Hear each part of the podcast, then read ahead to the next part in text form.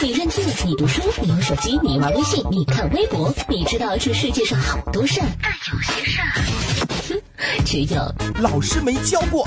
老师没教过，只为你说别人不知道的事儿，每天都有收获，有惊喜。嗨，大家好，我是莫林。今天的老师没教过，跟大家说一个非常有趣的事情：有人因为游泳而怀孕了。Oh no！这个传言是真的吗？曾经有人说，在上海有一名女子在去了游泳池之后，发现自己怀孕了，而且她并没有发生过性行为。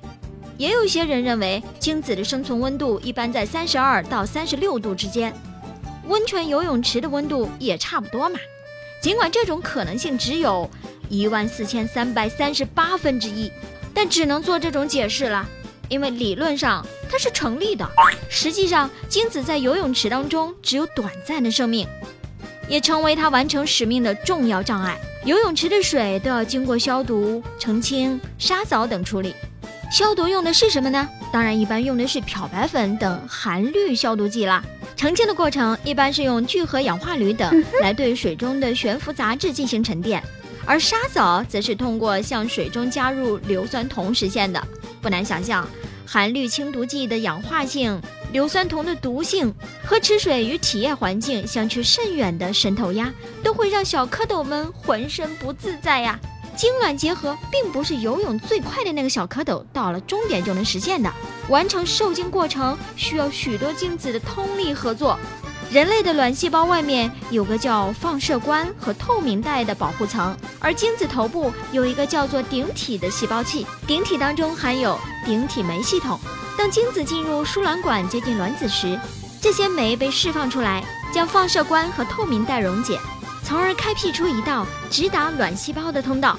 但是，一颗精子所含的酶量是远远不够的，只有在许多精子的共同努力之下，才能够杀出这条血路呢。通常一次性交当中，男性会释放两亿颗精子，能抵达卵细胞附近参与顶体反应的只有几百颗而已。可见游泳池可不是精子生存的有利环境。加上进入体内必须跨越重重障碍，以及几乎不可能集聚足够数量的精子，女性们不必担心因为游泳池而怀孕哦。不过还是要注意，预防泌尿系统炎症是很重要的。我们再回到刚开始的那个话题，至于这个女子为什么游完泳以后她就怀孕了呢？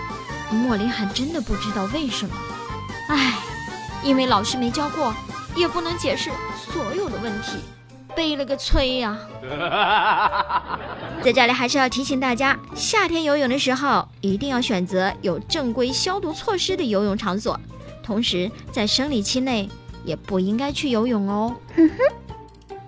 好了，这里是老师没教过，我是莫林，感谢收听，下个时段我们再见。